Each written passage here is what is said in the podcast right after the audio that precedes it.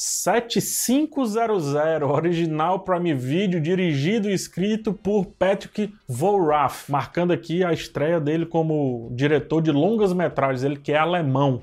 O protagonismo do filme é do Joseph Gordon-Levitt, que volta aos holofotes depois de um tempinho sumido aí da mídia, curiosamente sumido. Eu acho ele um excelente ator. É, a sinopse: um, um avião de grande porte é sequestrado por terroristas em um voo de Berlim para Paris. Porém, um dos pilotos consegue manter a ordem parcial enquanto que um grupo de sequestradores tenta invadir a cabine da aeronave. O piloto, meio que contra o tempo ali, tenta negociar uma possível rendição com os terroristas, com os sequestradores, a ponto de salvar toda a tripulação e coisa e tal. Temos um filme muito simples, muito autocontido, e talvez autocontido até demais, o que o leva a ser quase vazio em provocações. É, vocês sabem, eu adoro filmes simples, é, filmes sobre causos pequenos ali da nossa vida, né, do dia a dia, do cotidiano.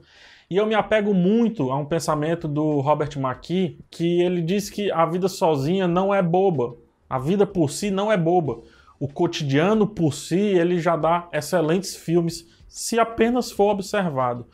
Porém, com 7500, essa máxima não prevaleceu. O curioso é que o filme se demonstra inventivo e o diretor, o Vorath, é muito corajoso ali no início.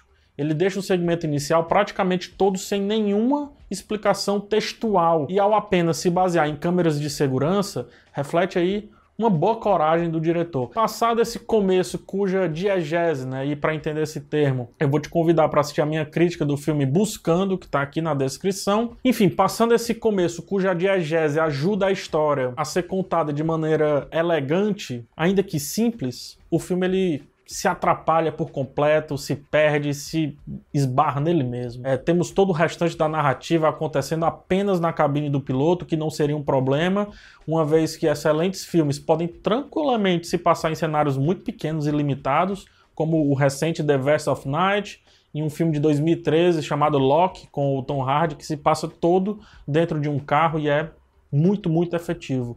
O problema aqui, porém, é que os conflitos propostos se esvaem muito, muito rapidamente.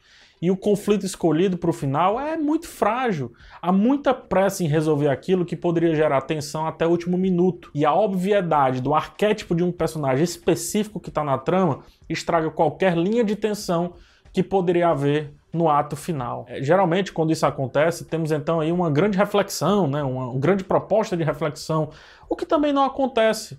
A reflexão sobre o não maniqueísmo dos sequestradores é apresentada no segundo ato, só que passa muito rápido. E depois, em vez de redefinir um personagem específico da trama, parece que é esquecida, parece que nem existiu de fato. Meu destaque positivo vai para vai a sensação de verossimilhança que o filme passa é, eu não entendo de aviação, eu não entendo de pilotagem, por isso que eu digo que é uma sensação. Isso aí eu deixo pro, pro Lito do Aviões e Músicas falar sobre. É, inclusive vão lá pedir para ele e digam que, que eu que, que pedi, tá bom? ele me dá uma leve sensação de que muita coisa apresentada ali, principalmente no começo, faz certo sentido com a realidade. A calma do piloto e alguns protocolos que parecem ser seguidos deixa a história parecer, né, é, aparentar estar bem assim, bem pé no chão. Só que por outro lado, convenhamos, o, o cinema ele exagera quando faz filme de desastre aéreo ou coisa parecida, porque a pilotagem de um avião por si só é visualmente um, um saco, né? Os caras praticamente sentam e passam ali duas, três, quatro horas jogando conversa fora. Não tem tanto apelo dramático assim. E aí o 7500 fica em um meio termo entre o verossímil e o fantasioso, mas que por estar nesse, nesse muro, digamos assim, é que não ajuda nem a mentira a ser contada de uma maneira legal e nem a verdade ser explorada no fim das contas, é muito difícil conseguir colocar o pensamento do Robert McKee é, de que o real também é espetacular, pensamento do qual eu compartilho com muita, muita força, não abro mão desse pensamento. Só que dessa vez é, é, é difícil colocar para esse filme que o trivial, nesse caso, pareceu menos dramático, sei lá, do que enfrentar uma fila de um banco no quinto dia útil de um mês.